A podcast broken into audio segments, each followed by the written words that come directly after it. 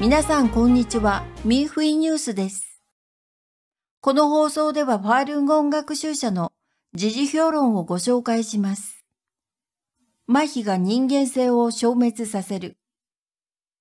文。台湾台中市、李昌寺。大学時代に私は同級生に一枚の真相チラシを渡したことがある。そのチラシに写真があった。AP 通信の天安門広場で一人の私服警官が丸腰のファールンゴン学習者の顔を革靴で踏みつけ、別の警官が学習者の足を踏みつけながら手錠を彼の首に押し付けている写真である。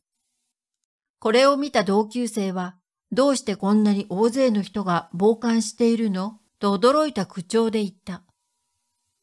同級生が驚いたのは、被害者はすでに血を流しているのに、誰一人助けに行っておらず、楽しそうに見物している野獣馬もいたことだ。それまでは誰かにチラシを渡す際、相手が受け取り、迫害のことを知ってもらえれば十分だと思っていた。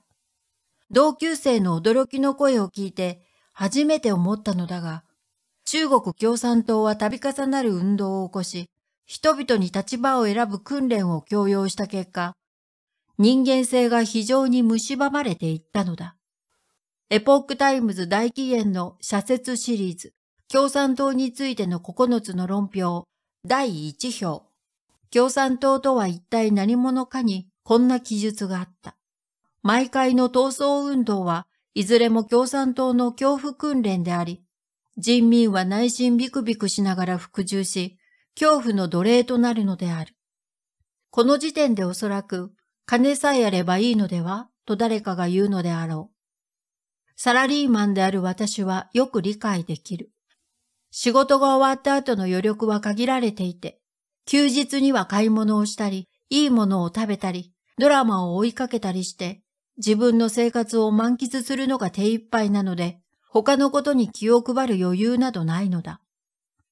しかし私が驚いたのは、人々は最も基本的な同情心や思いやりさえ持たなくなっていることだ。最近、ある YouTube チャンネルがファールンゴンを表して、ファールンゴンが自ら災いを招いたとコメントしているのを見た。それに寄せる書き込みもほとんどこの論調に賛同している。昔から言われているように、即因の心、すなわち相手の身になって同情し、心配する心は誰にでもある。人を殺すことがそもそも間違いである。しかし長年来、ファールンゴン学習者は拷問や殺人がいけないことだと説明しないと、同情や支持を得られないようである。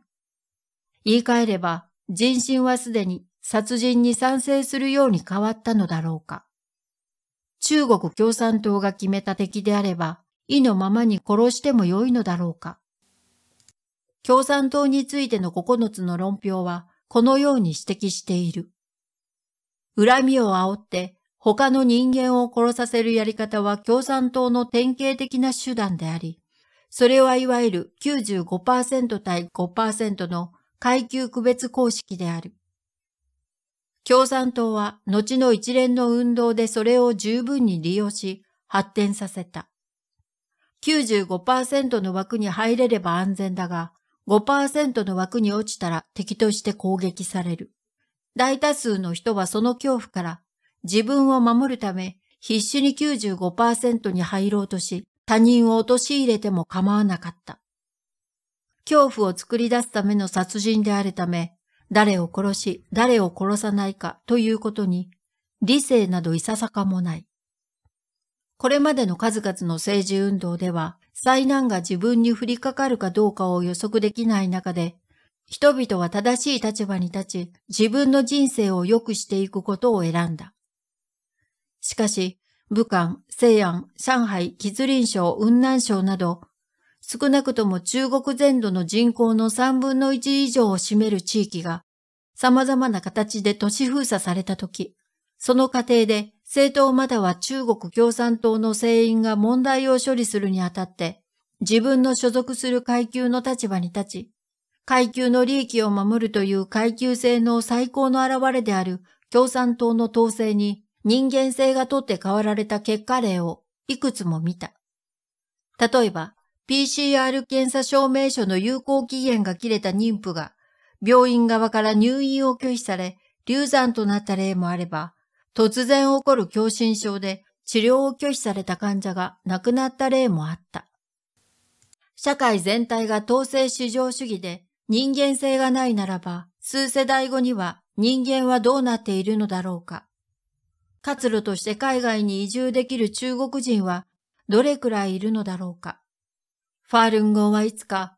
いわゆる名誉回復を与えられるかもしれない。しかし、